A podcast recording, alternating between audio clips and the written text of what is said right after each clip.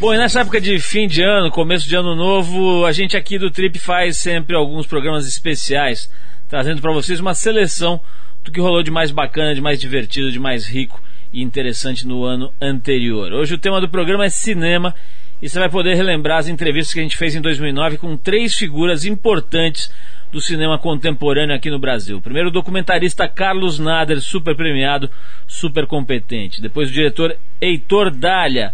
E, por fim, a atriz Sandra Corvelloni, que ganhou um prêmio importantíssimo. É, você vai ouvir aí a Palma de Ouro em Cannes, um prêmio histórico aqui para o cinema brasileiro. Bom, a gente vai abrir o programa como sempre com música e já que o tema de hoje é cinema, a gente só vai rolar músicas que estejam diretamente ligadas a trilhas sonoras, a filmes importantes. Para começar, a gente vai mandar um Curtis Mayfield e a faixa Superfly, que é a faixa da trilha do filme de mesmo nome que foi lançado em 1972. Depois de você ouvir, de você ouvir aí o Superfly, a gente volta com o Carlos Nader, um dos caras que mais conhecem a linguagem do cinema, do, do, especificamente do documentário aqui no país.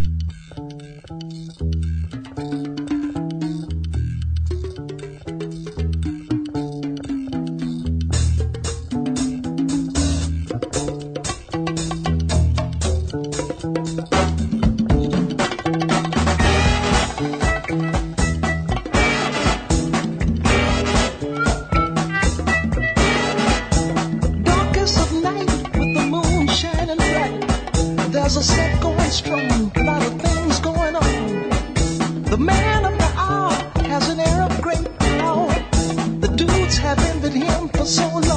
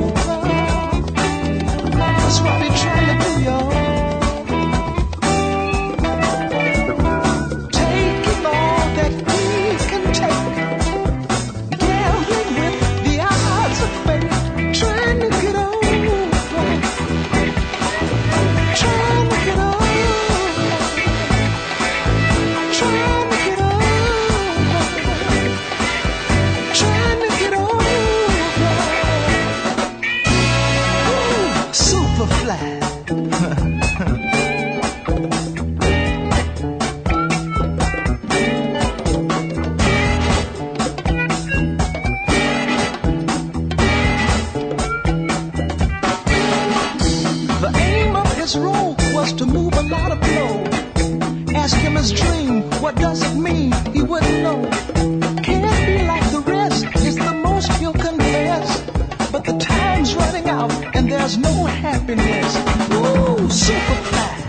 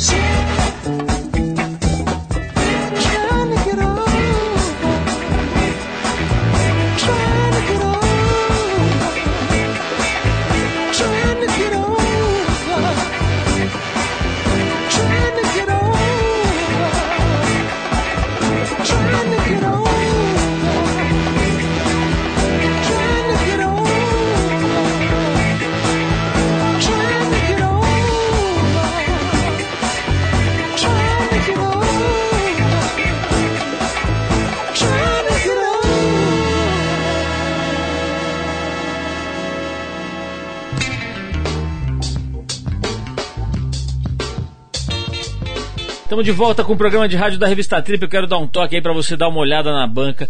Esse mês a gente tem a Trip especial, dezembro, janeiro, uma edição reforçada, mais de 200 páginas ali para você curtir. Tem a entrevista com o Lyoto Machida, que é um dos maiores fenômenos do MMA, do Mixed Martial Arts, né? Essa combinação de artes marciais que tem se popularizado muito no mundo, chamado Vale Tudo. Esse garotão é filho de um japonês, mestre de karatê vive no Pará e foi para os Estados Unidos e ganhou de todo mundo, é um verdadeiro fenômeno. Essa edição que tem também a famosa, né, já é o décimo ano do ensaio das funcionárias da Triple, um ensaio belíssimo, super sensual, vale a pena você ir à banca, dar uma olhada.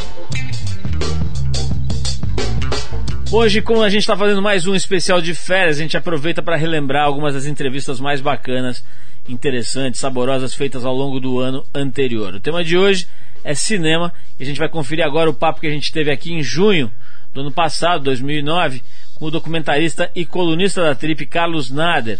Estava lançando na época, junto com outro colunista da revista aqui, o Henrique Goldman, o filme Jean Charles, que conta a história do brasileiro assassinado brutalmente pela polícia de Londres. Vamos ouvir então Carlos Nader. Estamos aqui com o Carlos Nader hoje para bater um papo sobre essa trajetória dele, cheia de coisas interessantes, de filmes, de ideias, de textos, de coisas muito bacanas que fazem o povo refletir. Carlinhos, obrigado por você ter vindo. Sei que você está no meio da semana de lançamento do filme, né? Depois de três anos de batalha, acompanhei um pouquinho dessa batalha incrível. Aliás, a gente tem conversado volta e meia com gente de cinema aqui.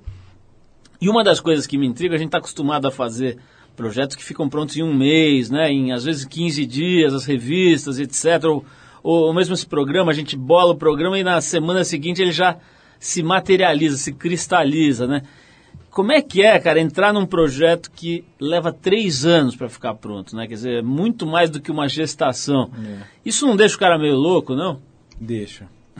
eu ficava morrendo de medo, eu via cineastas da, de geração anterior, a minha, que eu admirava muito, mas via sempre que eles estão sempre com uma cara meio cansada, uma voz meio Fala, pô, não, eu quero fazer cinema, mas não quero ficar assim, né?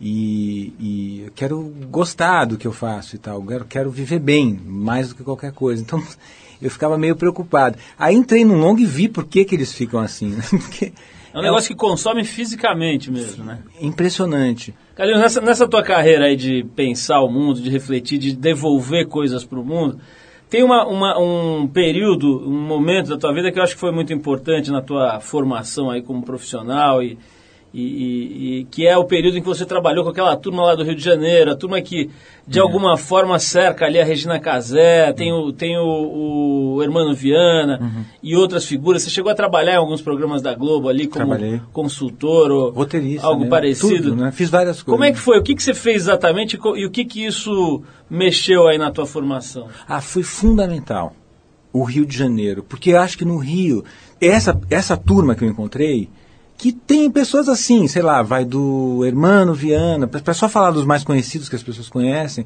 a Regina, o, o Barrão, Luiz Herbini, Serginho Meckler, o Caetano Veloso, o Ali, o Cícero, que é um, para mim, é, sei lá. É o Antônio Cícero. O Antônio Cícero, poeta. Irmão da Marina, poeta, é, agora colunista da Folha. Da Folha. Um, uma pessoa sei lá, de um nível intelectual e de uma elegância no sentido existencial da palavra que não, sei lá, não tem, não existe. Não, são pessoas que, que me formaram mesmo, assim. Eu, eu, eu encontrei uma turma lá, assim, de ideologia, de amigos, são amigos, não é que a gente fica conversando sobre, que nem a Regina fala. A Regina ficava sacaneando no começo, quando eu comecei a ficar muito amigo, isso há vinte e tantos anos atrás do Hermano, fala assim, ah, vocês ficam conversando aí de, de livros e CDs, né? Mas não, a gente não conversa de. A gente também conversa de livros e CDs, mas não é. É uma amizade, é, um, é, uma, é, uma, é dividir um jeito de ver a vida.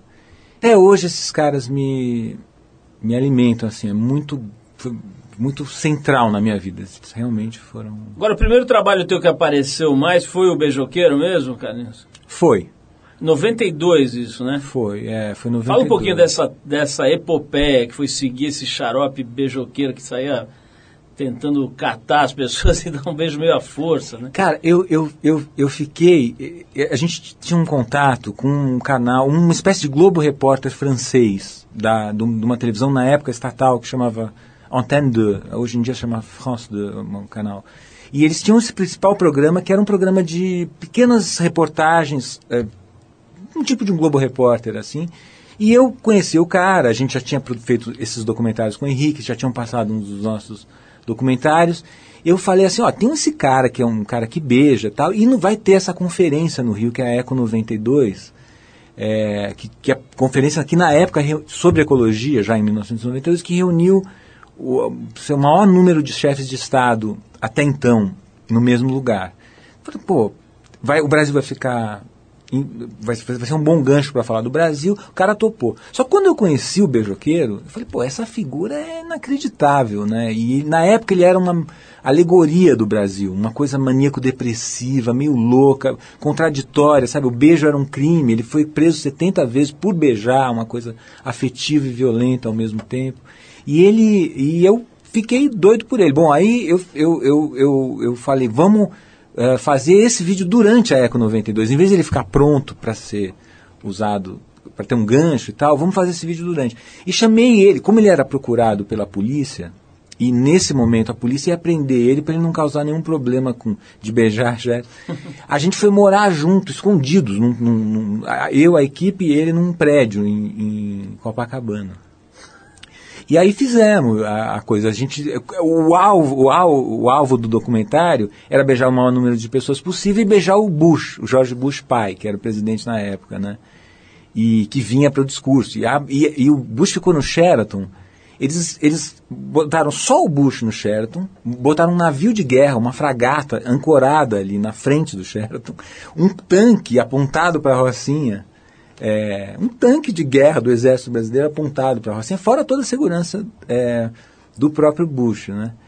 E a gente conseguiu ir entrando no Rio Centro, porque o Beijoqueiro, o Rio Centro virou um território da ONU. Ele era um, lugar que não era mais Brasil, tecnicamente, né? Era controlado pela, pela ONU. E a gente conseguiu um crachá para o Beijoqueiro de jornalista. E fomos chegando perto. Ele foi escondido embaixo de uma samambaia durante, durante umas cinco horas parado embaixo de um matinho de samambaia. Cara, assim. se transformou num xaxim durante algum tempo. Ele era muito louco. E, mas aí fomos presos, na verdade, porque descobriram, aí veio a Interpol, levou a gente para a delegacia, daí saímos, não chegamos a ficar presos lá, fomos detidos, né? E o filme fez um sucesso enorme. É, no Brasil, no começo, não passou, ninguém se interessou. Falei, pô, esse cara, esquisito. Tá? Um cara que todo mundo evitava, né? Que ele pulava na frente da câmera. Aí vendeu para, sei lá, 50 países do mundo. Aliás, tem uma coisa legal que você mandou lá: quanto mais diverso é aquilo que nos forma, mais único é aquilo que somos. Eu quero pegar esse, essa história aí para falar um pouco disso que eu disse antes da música, que é essa revolução da comunicação. Uhum. Né? Tá tendo, obviamente, uma transformação do mundo, né? E acho que essa, essa, essas novas tecnologias têm um papel decisivo, fundamental. Por outro lado, a gente teve outro dia aqui a visita do Luli Radfaria, né, que é um dos caras que talvez esteja mais por dentro, da, do, mais update, né, como eles dizem, da, dessas coisas todas. Tal. E ele mesmo, no fim, conclui que isso nada mais é do que as pessoas tentando expressar e, e, e sentir emoções. Hum, né? Hum, como é que é, como, o que que, pra, qual é a tua leitura hoje dessa, desse fenômeno aí? Quer dizer, está mudando o mundo por causa disso ou isso é um pequeno detalhe?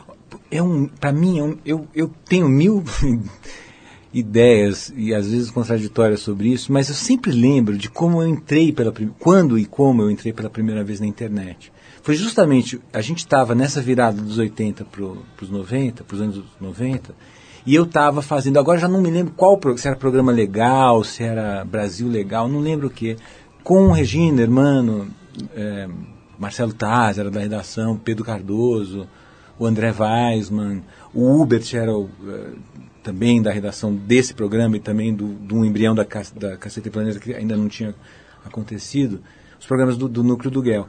E o Hermano, que era meio que o mentor desse nosso lado, assim, do, do, do programa que tinha criado, o programa chamado A Gente, foi para Chicago fazer a tese dele de doutorado de antropologia, ele é antropólogo, né? E foi para Chicago. Eu falei, pô, como é que a gente vai escrever o, o roteiro agora? Porque na época era, era, tinha carta. A gente, eu e o irmão, a gente trocava cartas é, na amizade, assim. Gente Papel, velho, correio, selo. Selo, a gente velho assim, né? Ele foi para lá e, e, falou. Quando ele chegou lá, ele falou assim, ó. Oh, tem um negócio aqui, em né, todas as universidades, né, em algumas universidades, chama internet. Isso era 89, sei lá, 90 talvez. Chama internet. É, ele foi a primeira vez que eu vi a palavra. Aí ele falou assim: tenta se informar aí, vê se você consegue entrar, porque aí a gente vai se comunicar imediatamente. Vai, aí tem um negócio que você precisa botar no computador, chama modem. Ele falou. Eu cheguei na Santa Efigênia, comprei, tinha um, instalei no computador assim, e comecei a teclar, não tinha web, não era web, era só umas letrinhas que apareciam em DOS, né, que apareciam no, no computador. E aí eu lembro que eu entrei pela primeira vez na biblioteca do Congresso Americano, que estava online, né? Eu teclei um negócio, na verdade é, já era um pouco dessa coisa meio é, narcísica que tem na internet, de você checar você mesmo um pouco, também um lado da internet, né? Eu chequei se tinha caos na...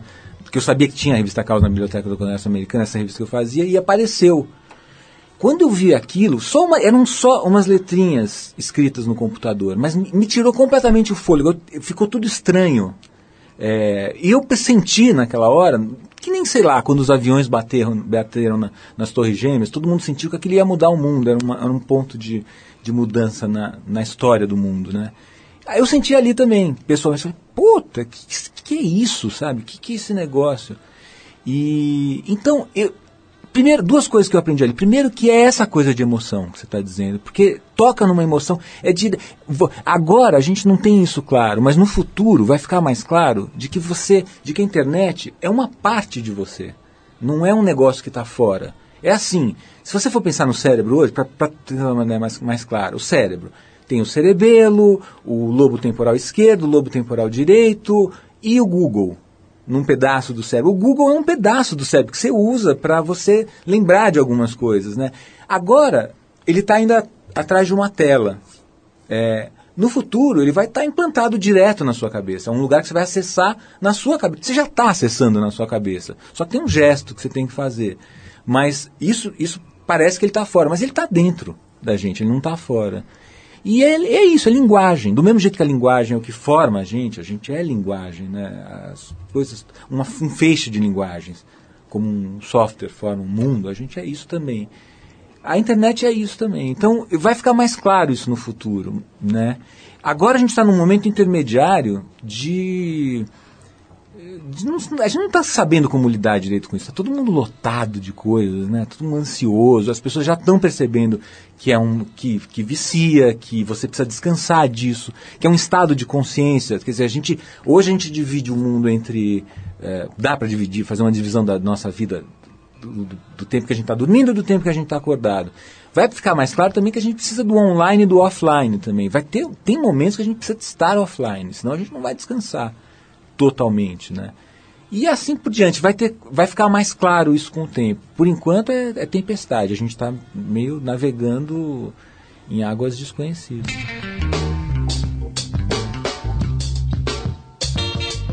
Pessoal, esse é o Trip FM, programa de rádio da revista Trip, hoje com mais um especial de férias. Dessa vez o tema é cinema, e já que o tema de hoje é cinema, a gente só vai rolar músicas que estejam diretamente ligadas a trilhas sonoras, a filmes importantes. A faixa que a gente vai tocar para vocês é a ótima Nem Vem Que Não Tem, o clássico do Wilson Simonal, que aliás ganhou um documentário imperdível, já que a gente está falando de cinema aqui, ganhou um documentário também bacana ano passado, Ninguém Sabe o Duro Que Dei.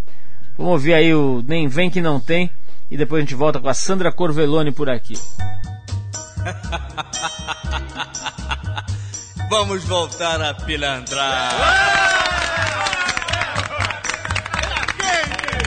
Deixa comigo, uma musiquinha pra machucar os corações. Nem vem que não tem, nem vem de garfo que hoje é dia de sopa. Esquenta o ferro, passa minha roupa. Eu nesse embalo vou botar pra quebrar. Sacundim, sacundá, sacundim, gundim, gundá. Nem vem que não tem, nem vem de escada que o incêndio é no porão. Tira o tamanho, tem centésimo teco no chão. Eu nesse embalo vou botar pra quebrar. Sacudim, sacundá, sacundim,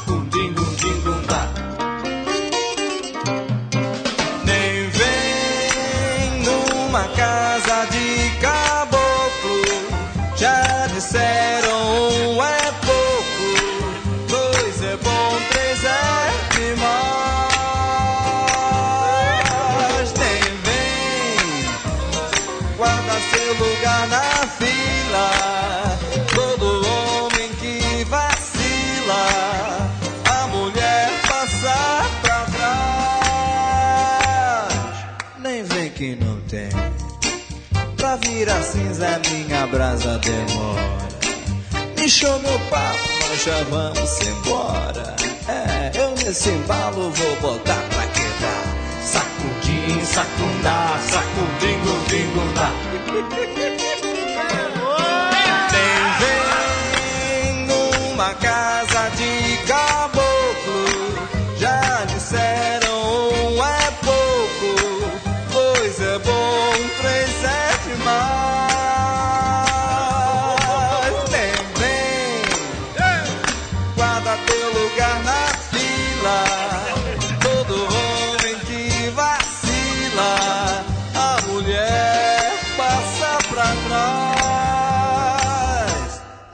que não tem.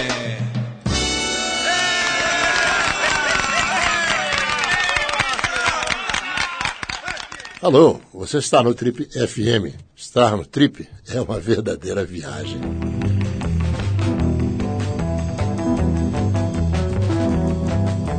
Bom, pessoal, esse é o Trip FM, programa de rádio da revista Trip, hoje com mais um especial de férias. Dessa vez o tema é cinema e a gente está relembrando algumas das entrevistas mais interessantes feitas ao longo do último ano com personagens ligados ao tema cinema. Agora é a vez da gente bater um papo com a Sandra Corvelone, uma atriz que veio do teatro, mas que ganhou nada menos do que a Palma de Ouro em Cannes, na sua estreia no cinema. No primeiro filme dela, Linha de Passe, ela já fatura uma das premiações mais respeitadas no mundo. O filme é do Walter Salles. Vamos ouvir então o papo com a Sandra Corvelone. Sandra, antes de mais nada, é um maior prazer te receber aqui, uma honra mesmo. Eu só estou chateado porque você não trouxe a palma de ouro. A gente estava querendo derreter e fazer aqui uma obturação no Alexandre. Mas infelizmente nós não vimos a palma de ouro. Cadê a palma de ouro, Sandra? Tá em casa, guardada sete chaves. Diz uma coisa, é, esse negócio, essa, essa tua história é realmente muito legal, né? Que você vai lá, faz o seu primeiro longa e ganha a palma de ouro em. Eu falei que só tem a Fernanda, a Fernanda Montenegro, mas acho que tem mais alguém. Não tem o, o Anselmo Duarte não ganhou a palma de ouro em Cannes? Ganhou é, como direção. Atriz, Ah, como direção. É, atriz só a Fernanda Torres, há 20 anos atrás, né? E eu. Só nós duas. E vem cá, você tinha já uma carreira larga no teatro, né? E de repente você foi parar nesse longa. Como é que se deu isso? Quer dizer, por que, que você não fez cinema antes? Foi falta de convite ou você não queria fazer? Não, imagina, eu sempre quis fazer cinema, mas é que é, uma coisa que eu acho bem complicada aqui, assim, no Brasil, mas também não é só aqui, não. O ano passado eu trabalhei na França e fiz muitos amigos lá, atores também, mas eh, lá eu acho que eles enfrentam o mesmo problema também. É que são nichos separados, sabe? Então, assim, os atores de teatro fazem teatro, os atores de televisão fazem televisão, e tem aqueles poucos que fazem cinema, está tá abrindo bastante, ainda bem.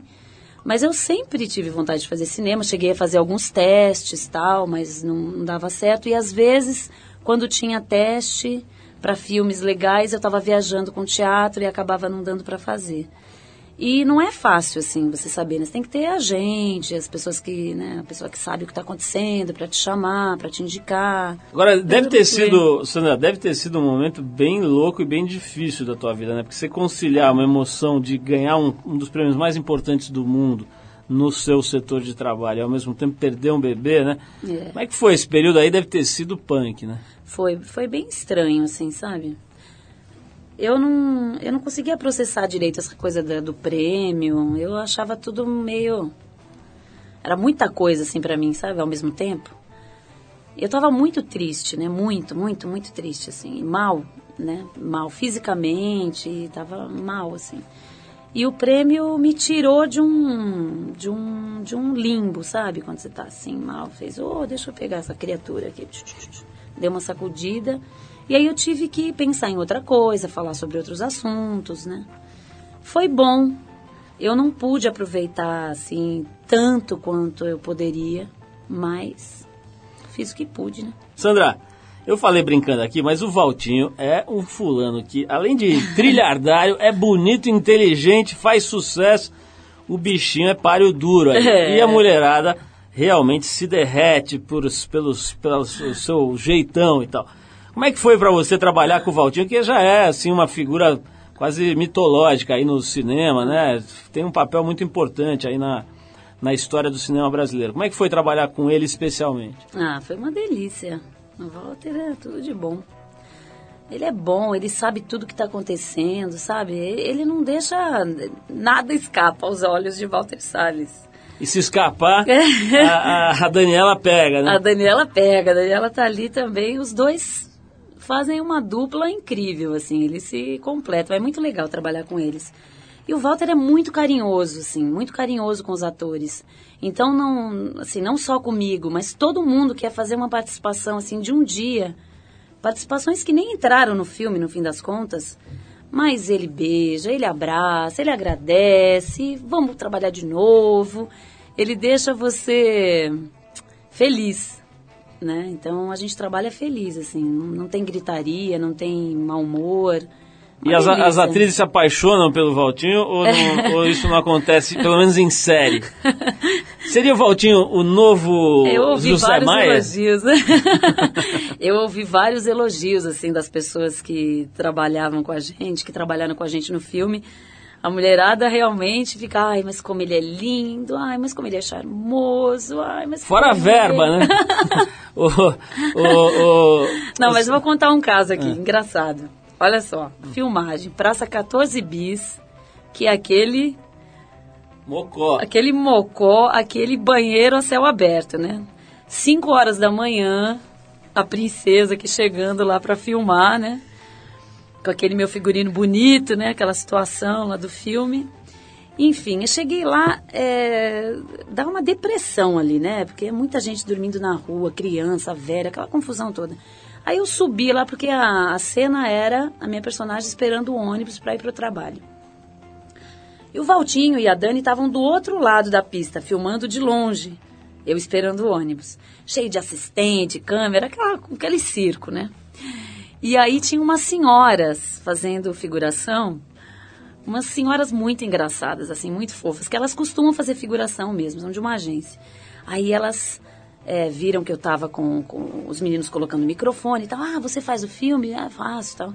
E, mas o Walter Salles veio? Ele tá aí? Eu falei, olha ele ali do outro lado. Ah, Ai, como ele é lindo, meu Deus, que coisa mais fofa. Será que ele vem pra cá? Ah, vem. Depois, né, tem outro plano aqui mais de close, ele vem. Aí elas, ai, ai, que bom, meu Deus. Aí ele é bravo. Será que eu posso pedir um autógrafo? Não, pode pedir autógrafo e pode beijar. Aí quando ele atravessou, as senhoras, ai, Walter Salles, eu sou sua fã, posso te dar um beijo? Aí ele beija, abraça. Isso, cinco horas da manhã, né? Aí ela falou assim pra ele, uma senhorinha. Como você é lindo, como você é lindo. E ele todo descabelado, com uma camisa xadrez que ele sempre usa nas filmagens. Aí ele virou pra mim e disse assim: Poxa, ganhei o dia, essa hora, dizendo que eu tô lindo. Ai, foi muito engraçado. Sandra, depois desse depoimento, nós vamos lançar oficialmente a candidatura do Walter Salles para novo Zé Maia, para substituto do Zé Maia, porque o Zé Maia ninguém aguenta mais. né? O Zé Maia, como dizem aí na, na, na internet e tal, diz que ele não deixa nem azeite ser virgem mais. né? O bicho é o pegador master. Mas, ô, ô Sandra, é, Passou por várias gerações aí o Zé Maia. né? o bicho é impressionante. Agora, Ah, Eu que ele- voto no Valtinho, Dizem, hein? dizem que ele pegou a Eva antes do Adão. Mas o, É capaz. o, o- o Sandra, é, você falando em gente bonita aí, você desbancou na premiação da Palma de Ouro de 2008 figuras do naipe de Angelina Jolie, né? aquela mulher que não tem boca, tem um sashimi. É, e também a Julianne Moore. É, como é que é isso? Você, pô, concorrer, quer dizer, você fazia um papel de uma mãe de periferia ali, uma figura que era desgastada pela Tadinha vida, toda detonada e tal. Como é que é, de repente, você ganhar? Quer dizer, é óbvio que nós não estamos falando de, de um concurso de beleza, estamos falando de, um, de, uma, de uma premiação para arte dramática, mas a, a beleza pega, né? Conta bastante, principalmente na atriz, na, na mulher e tal. Você- como é que foi lidar com isso? Dizer, de repente você subir ao pódio e ver no segundo e no terceiro andar ali essas figuras que são ícones da beleza mundial e do glamour, etc. Delícia me sentir vingada. Agora vem cá. Cida, é, tem o seguinte também, você é, foi rapidamente, né, no que diz respeito ao cinema e tal, consagrada aí com esse prêmio, com a- o sucesso do filme. Agora, como é que é a questão da grana, né? Porque eu imagino que, não, enfim, no Palma de Ouro não alimenta, não, não põe mesa, né? É, e você vê, às vezes, essas mulheres, atrizes ou, enfim, modelos e tal, que são é, que se encaixam no tal do padrão de beleza, ou que são gostosonas, ou que são excepcionalmente belas e tal, ganhando uma fortuna, né? Quer dizer, hoje uma campanha de publicidade para uma atriz da Globo, por exemplo, chega a pagar de 500 mil a 3 milhões de reais, uma campanha de longo prazo para um produto de alta é, rentabilidade e tal. É, como, é que é, como é que é esse aspecto, né, para uma atriz da- da- do teu nível, da tua qualidade, como é que é a grana? Quer dizer, você consegue depois de uma consagração dessa, aumenta o teu cachê, aumenta o seu pé de meia, ou não muda nada nesse sentido? Olha, tá difícil, viu? Cara, porque, assim, muito prêmio, muita coisa boa, devia vir, assim, acompanhado de um chequinho, né? Pô, liga Seria pro bom. Valtinho. Seria bom vir, assim, um cheque, né? Junto, assim, tal. Porque, bom, como tudo, eu acho, assim, que tem... é, gente que ganha uma exorbitância, piloto de Fórmula 1, jogador de futebol que não é mais atleta, é estrela, né? Estrela, não sei o quê. Eu acho que isso até atrapalha um pouco, sabe, a carreira da pessoa. Não- ninguém precisa de tanto assim para viver. Devia dar uma distribuída nesse negócio, né? É um exagero isso, eu acho um exagero. Sandra, estava- estávamos pensando aqui sobre o seguinte.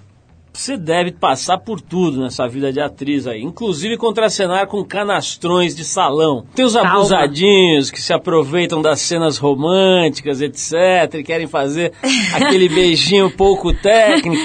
Rola uma dessa também? Ah, né? rola, rola. rola os abusadinhos. Mas assim.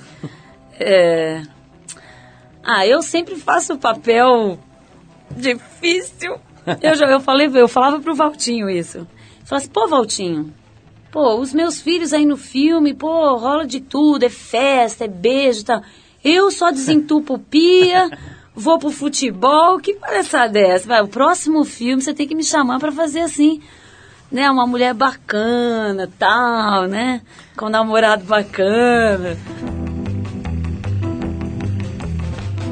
A gente conversou com a Sandra Corvelone, ganhadora na estreia, né, no primeiro filme dela, o da Palma de Ouro em Cannes, dos mais cobiçados e respeitados prêmios do cinema mundial. Bom, já já aqui no programa especial de férias tem o diretor Heitor Dália, batendo um papo com a gente, contando da visão dele do cinema, filmes mais recentes. Um papo bem gostoso aí com o Heitor, Heitor Dália. É, vamos tocar uma música antes aqui, direto da trilha sonora do A Prova de Morte, um filme de um dos mais badalados diretores de cinema da atualidade, o Tarantino.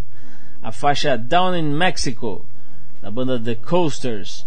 Depois desse som do Down in Mexico, tem o Heitor Dália por aqui.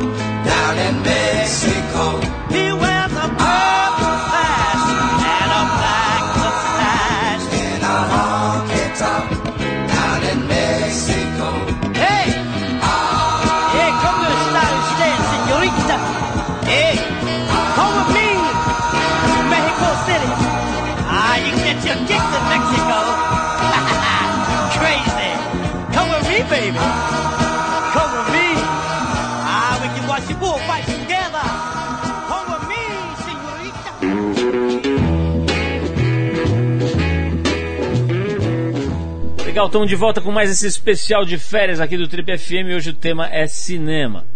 Você confere agora a nossa entrevista, nosso bate-papo, feito em agosto de 2009, agosto último, com o diretor de Nina e de O Cheiro do Ralo, o Heitor Dália. O cara veio da publicidade, migrou para o cinema e está fazendo uma carreira muito interessante. Ele que na época, em agosto, estava lançando seu terceiro longa chamado A Deriva. Vamos ouvir.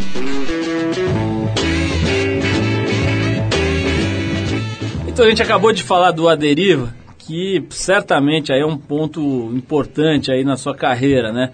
Não é adaptação de nenhum livro, como eram os trabalhos anteriores, o Nina e o Cheiro do Ralo, é uma coprodução internacional que foi selecionada até para mostra um certo olhar lá do Festival de Cannes desse ano.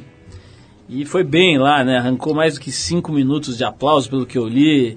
Enfim, fez sucesso. É, e é o teu último trabalho antes de assumir uma produtora, um esquema mais estruturado e tal. Como é que tá essa fase? Quer dizer, o que que representa esse momento aí na tua vida?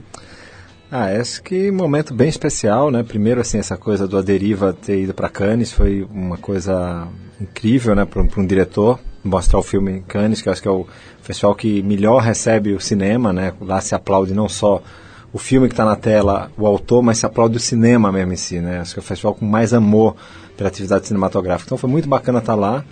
O filme foi muito bem, foi vendido para 15, 20 países. Agora acabou de negociar teátrico nos Estados Unidos.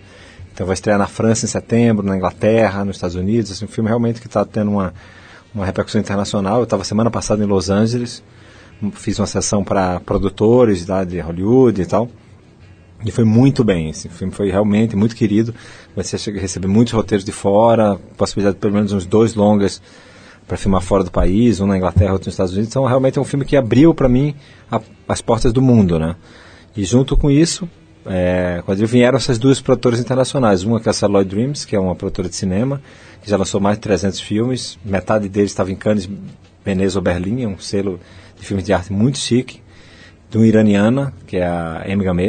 Que é proibida até de ir para o Irã, ela fez, lançou aquele Persepolis, né? Uhum. Essa parceria com a Focus vai continuar se repetindo. Eles querem produzir agora meu, um dos meus próximos longas, que é o Serra Pelada, que é a história do garimpo, né? Um, uma ficção sobre os, a, a, essa corrida do ouro de Serra Pelada e, e junto também veio a Paranoide, então que é uma produtora super interessante, de vanguarda, que começou na França, tem histórias na Inglaterra nos Estados Unidos, uma produtora, o, irmão do Michel Gondry, Olivier Gondry, que fez todos os efeitos do Brilho Eterno, né? Então um time muito criativo de diretores que fazem animação, é, filmes de efeito, videoarte, uma boutique criativa de diretores.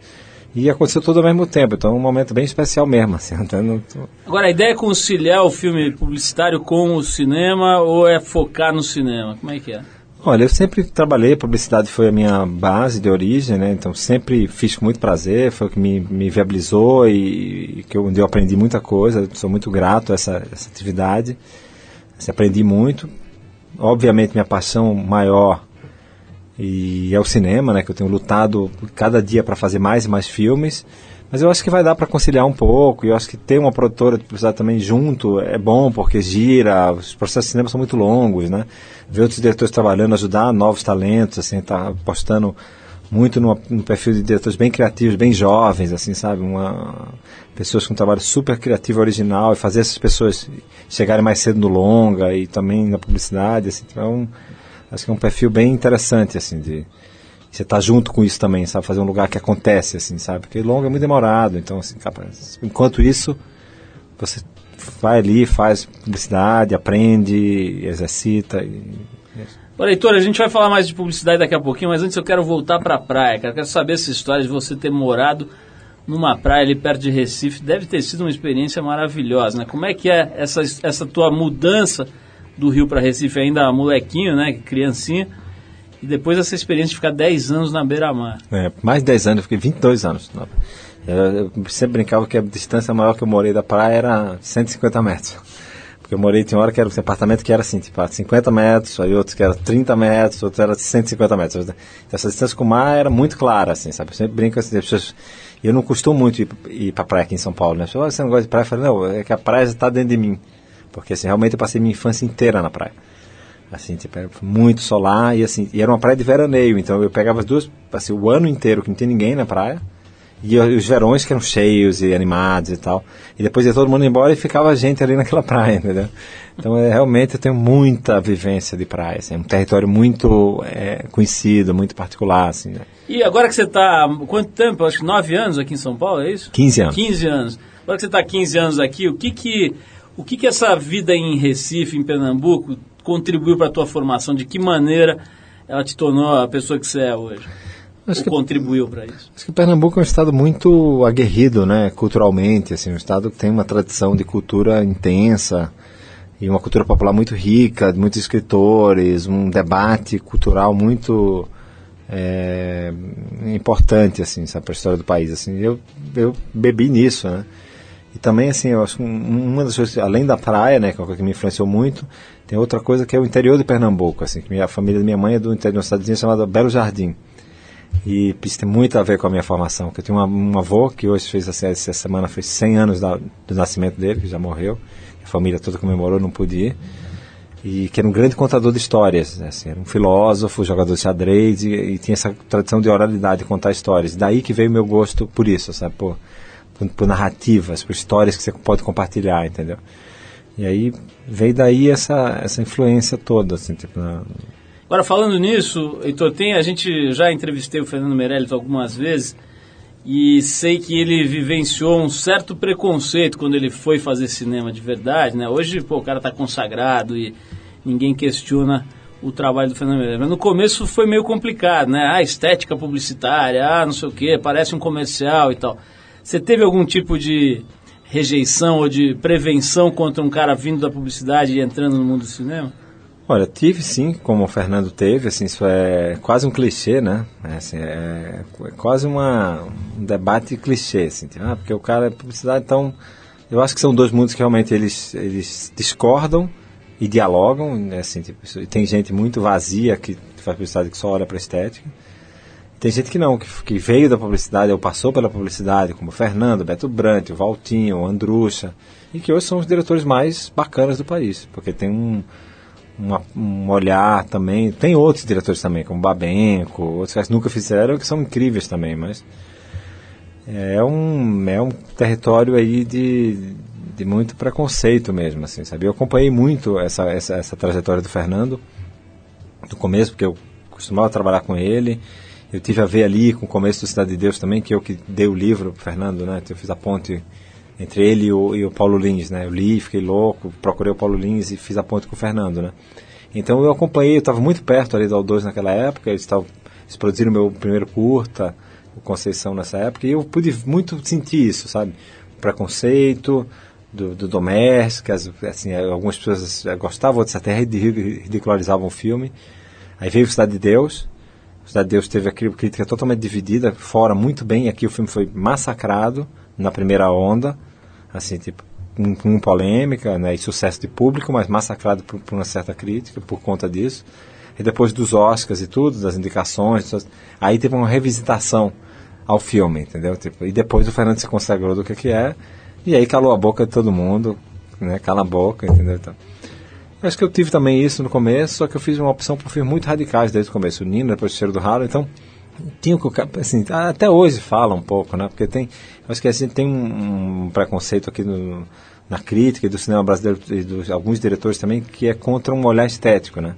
Como se você procurar o belo fosse um problema, né? E, e, e o próprio Freud fala que a arte é a, a procura do belo, né? E eu acho que a arte é isso, é você achar essa, essa elevação, sabe? Do sentimento, da beleza, sabe? Tocar uma coisa a mais, assim, sabe?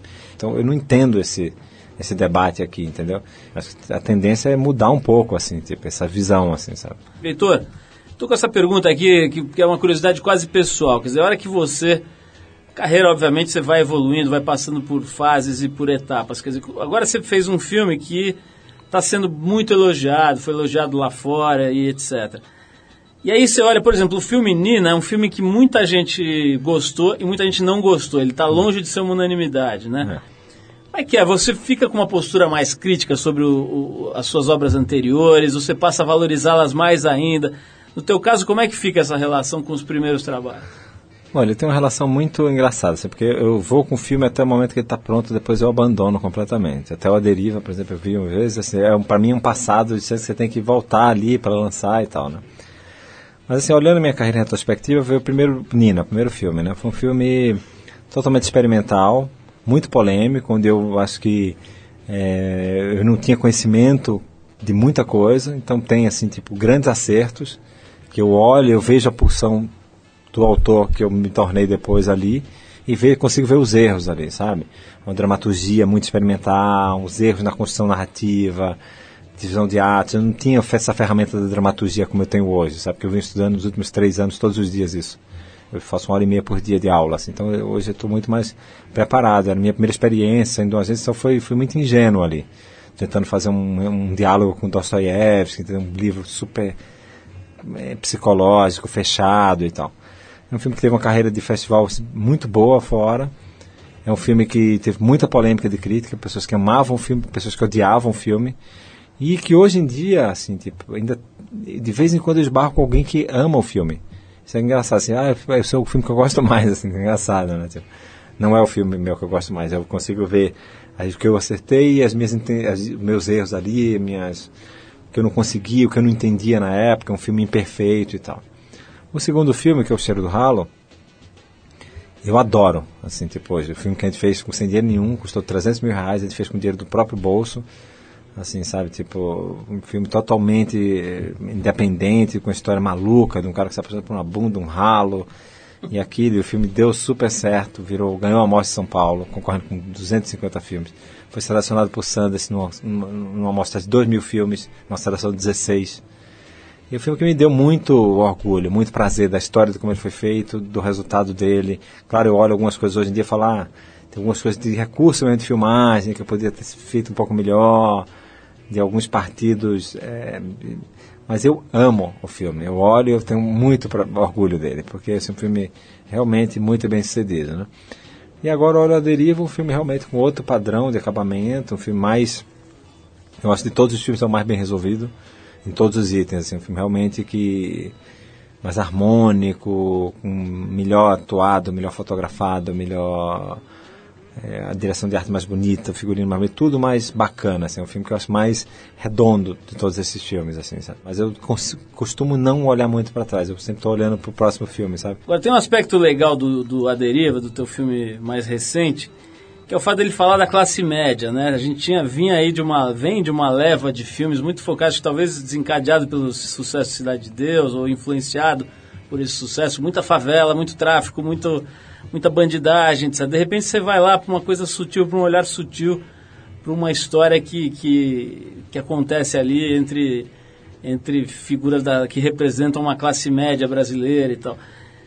Como é que essa, essa, essa, essa camada da sociedade, essa turma estava meio esquecida pelo cinema? Eu acho que sim, diferente do cinema argentino que retrata né, a classe média o tempo todo, é um cinema é, é, baseado na classe média. Me lembra uma coisa que o João Moreira Salles falou, assim, que se pegasse os personagens do cinema brasileiro, não, você não constrói um país com aquilo. E você pega os personagens do cinema argentino, você constrói o país. Você tem uma, uma saída ali, sabe? E eu acho que a gente olhou muito para os nossos problemas sociais, que, que eram graves e são graves ainda, e esqueceu às vezes de falar dos dramas mais humanos, da gente mesmo, da nossa classe se retratar, né? Nossa classe média é muito pouco retratada, sabe assim, tipo, no... E esse tipo de drama, mas histórias mais pessoais, histórias tipo de pessoas comuns, entendeu? vivendo seus dramas, seus conflitos, entendeu? Acho que a gente às vezes vai no tema e esquece da dramaturgia, esquece do personagem, esquece do que tem do humano ali. E se perde nesse documento, entendeu? Porque vira um documento, mas não vira um filme. É isso, esse foi o papo com o Heitor Dália, fechando o nosso bloco de entrevistas aqui desse Trip FM especial de férias sobre cinema. Daqui a pouquinho a gente volta com algumas dicas culturais, aí coisas interessantes para você curtir aí nesse começo de ano. Lembrando que a TPM está nas bancas também, edição nova, edição dupla, dezembro, janeiro, edição bem reforçada, vale a pena ir lá dar uma olhada. Vamos tocar mais uma música, a gente separou agora I Swear It, dos Violent Femmes.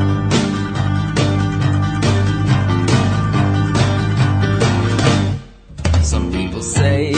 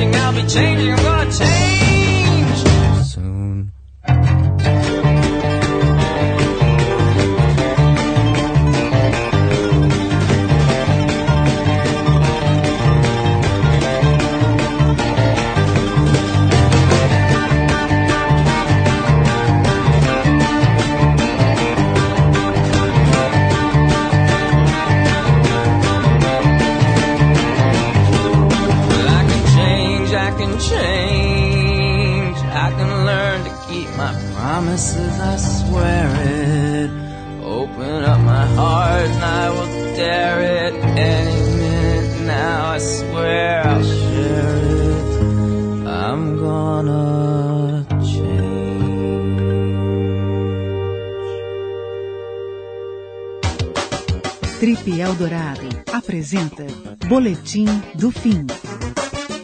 Oi, eu sou o Ricardo Calil da revista Trip eh, e eu estou aqui para fazer um balanço do ano no cinema, falar um pouquinho do melhor que aconteceu em 2009 e eu preparei uma listinha aqui dos, dos 10 melhores filmes do ano.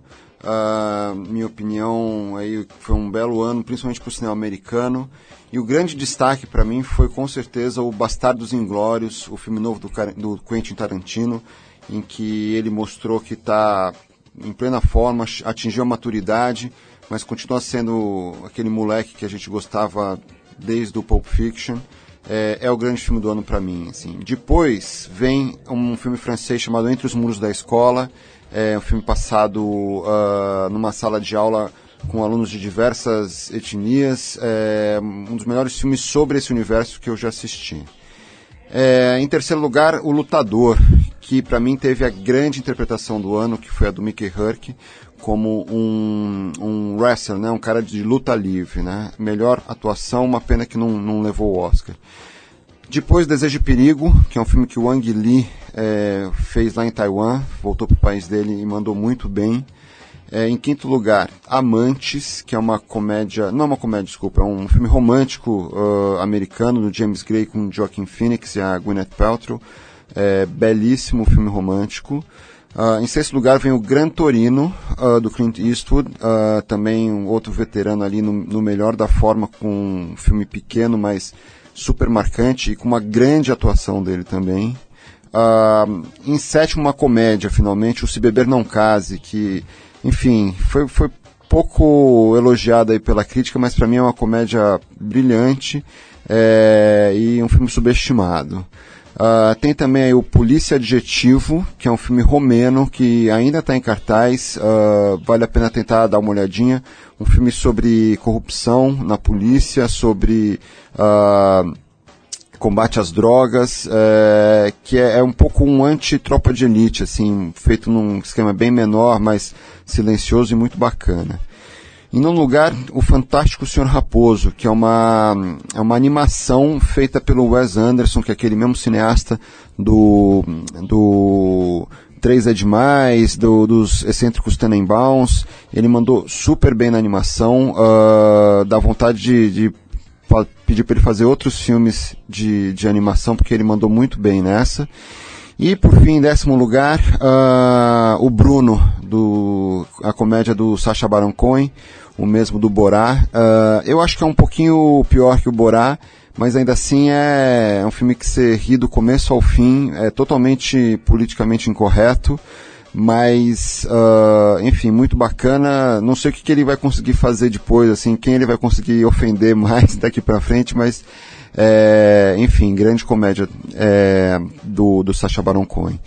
Bom, basicamente é isso. Assim, o no ano não foi muito bom para o cinema brasileiro, não, não teve grandes filmes. Se eu fosse incluir um brasileiro na lista, seria o Erva do Rato, do Júlio Bressani. Mas a verdade é que o, filme, o ano foi bom para a bilheteria do Brasil, mas não foi bom eh, em termos de qualidade. É isso aí, moçada. Agora esperar o 2010.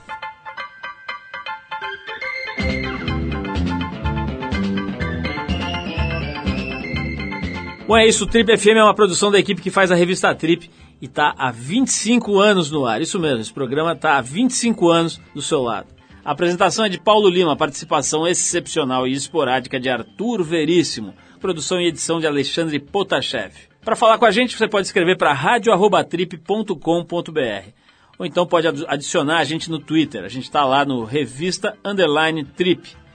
Por ali, além de escrever para a gente, você pode ficar sabendo antes quem será o convidado da semana e pode, claro, mandar perguntas, críticas, elogios, sugerir músicas. Dá para fazer bastante coisa, interagir com a gente via e-mail e agora via Twitter também. Para quem perdeu o programa, quer ouvir de novo, quer ouvir numa hora especial, ou mesmo quer conhecer melhor nosso trabalho, vai lá no trip.com.br, você vai ver tudo, inclusive dezenas, centenas de gravações desse nosso programa que completa 25 anos agora e que estão lá disponíveis para você ouvir no seu computador, no seu tocador de MP3, a hora que quiser, do jeito que quiser. Na semana que vem a gente volta nesse mesmo horário com mais um Trip FM. Um abração, paz, saúde e a gente se vê.